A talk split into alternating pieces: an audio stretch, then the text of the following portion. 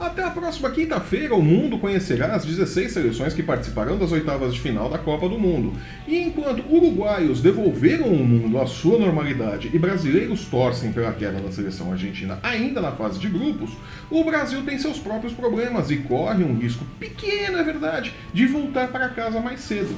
Eu sou o Flávio Soares e essas são as minhas caneladas para o ganhador.com.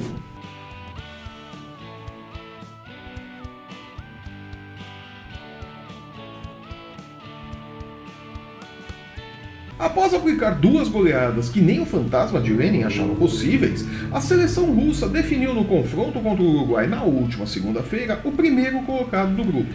E coube à seleção de Soares e Cavani, que havia mostrado muito pouco futebol nas duas primeiras rodadas da Copa do Mundo, a missão de devolver o universo à sua normalidade.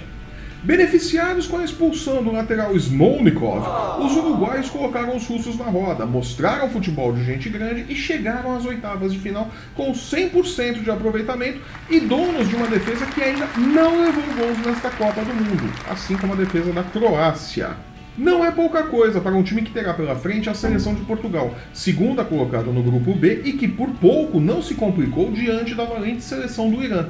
Se for para as oitavas de final com os mesmos vacilos que mostrou no jogo desta segunda-feira, Portugal volta mais cedo para Lisboa.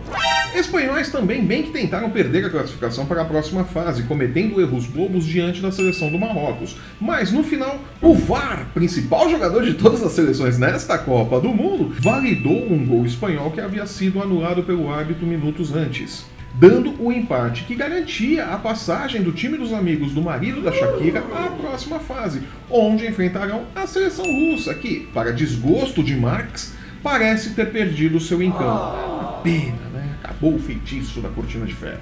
Nesta terça-feira, depois, portanto, da gravação deste vídeo, é sempre bom lembrar, né? Franceses e dinamarqueses devem fazer valer a lógica e confirmarem o primeiro e o segundo lugares no grupo C. Claro que a seleção da Austrália pode ficar com uma das vagas, mas a seleção do Peru, que voltou à Copa do Mundo depois de anos fora da competição, deve querer sair do torneio de cabeça erguida, conquistando uma vitória que acaba não apenas com o sonho australiano, mas também com as piadas de quinta série com o desempenho do Peru. Né? É uma pena. Também nesta terça-feira, argentinos e nigerianos definem quem fica com a última vaga do grupo D, que já classificou a Croácia.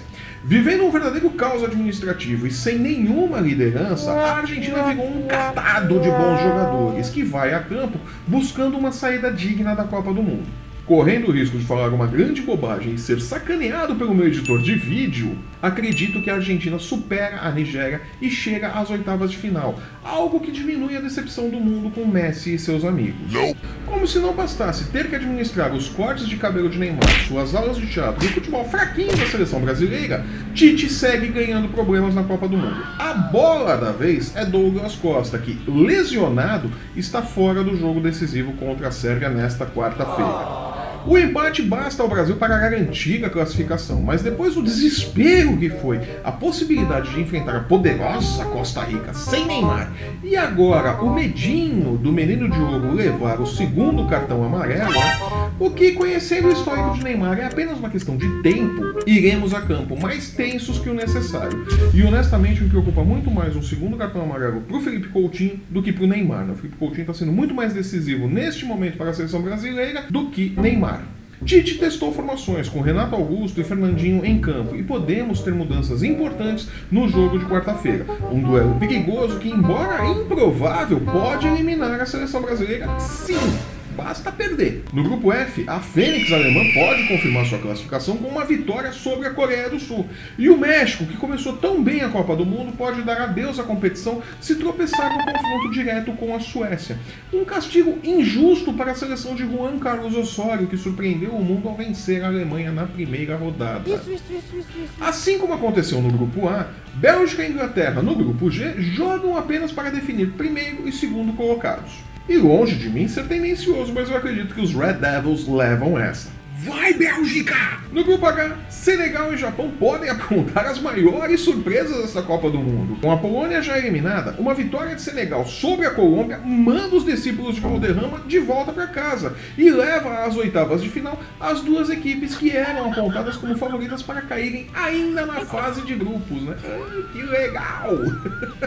Em resumo, a Copa do Mundo segue como um caminhão repleto de surpresas e derrubando palpites de especialistas pelo mundo todo. E nesta quinta-feira, o mundo saberá, afinal de contas, quem se mantém vivo na luta pelo título de campeão mundial.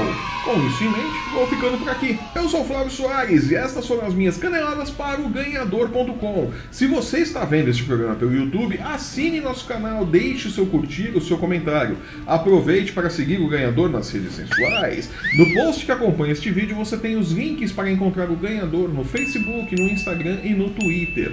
Acesse o ganhador.com e não perca um lance do seu esporte favorito e da Copa do Mundo da Rússia. Nos vemos aqui então na próxima sexta-feira, comentando o que podemos esperar dos confrontos das oitavas de final, o desempenho da seleção brasileira, o novo penteado de Neymar, se é que vai ter um novo penteado, e se mais algum favorito ficou pelo caminho na Copa do Mundo. Até lá!